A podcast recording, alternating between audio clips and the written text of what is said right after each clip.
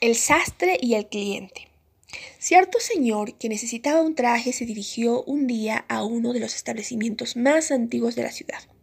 Le atendieron con rapidez y profesionalismo, tomando sus medidas con prontitud. El cliente se fue entonces a casa, confiando en recibir pronto su traje nuevo. Al día siguiente se sorprendió cuando un empleado de la sastrería le entregó su prenda, con una sonrisa y sin pedir nada a cambio. Feliz por tener su traje, pero extrañado por no haber tenido que pagar, el hombre decidió volver a la tienda inmediatamente. Le atendió el mismo señor mayor y amable que le había tomado las medidas el día anterior. ¿Algún problema con el traje, señor?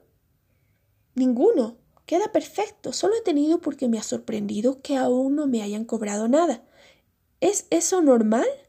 Señor, en esta casa consideramos siempre que todos nuestros clientes son perfectos caballeros y nos avergonzaríamos de pedirles el pago de sus prendas. Pero, ¿y si alguno no les paga nunca?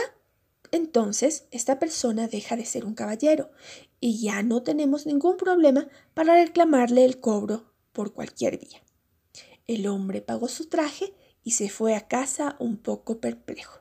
Y colorín colorado, este cuento se acaba. Bueno, vamos a interpretar el cuento.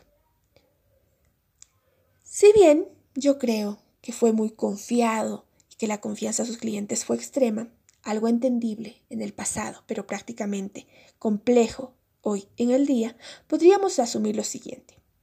1. Hasta que se demuestre lo contrario, siempre hay que confiar en la buena fe del cliente y confiar en él. 2. Quien hace trampa deja de merecer nuestra confianza. 3. La confianza no excluye el control. No es una falta de confianza pedir un pago anticipado o una garantía de pago. No queda claro en la historia, pero es posible que la sastrería tenga medidas de control, por ejemplo.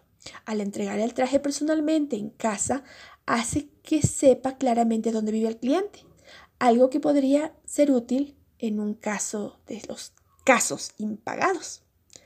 ¿Qué hacer si no te pagan? Vamos a identificar la causa, ¿ok? No todos los impagados vienen de personas de mala fe. El cliente puede estar descontento con el servicio prestado, puede tener problemas para pagar o simplemente no querer pagar. No se puede responder a causas distintas con una misma respuesta. Si hay un problema comercial, se puede dar soluciones. Por ejemplo, situación de producto, descuento adicional, cancelación de la venta, etc. Si es un problema de tesorería, hasta cierto punto se puede buscar facilidades de pago y si es mala fe, entonces hay que empezar el proceso de cobro. 2. Recursos extrajudiciales. Mm, mejor no hablemos de eso. Tercero, recursos judiciales.